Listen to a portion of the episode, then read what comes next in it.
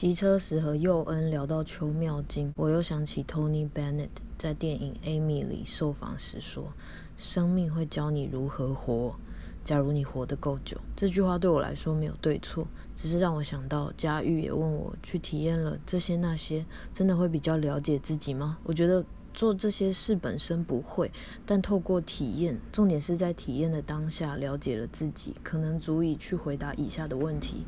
例如，我是如何体验新事物？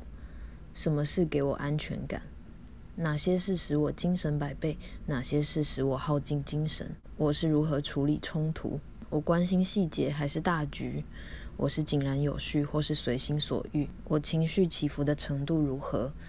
我是乐观还悲观？最后一题，我连对不同的目标也可能保持不同态度。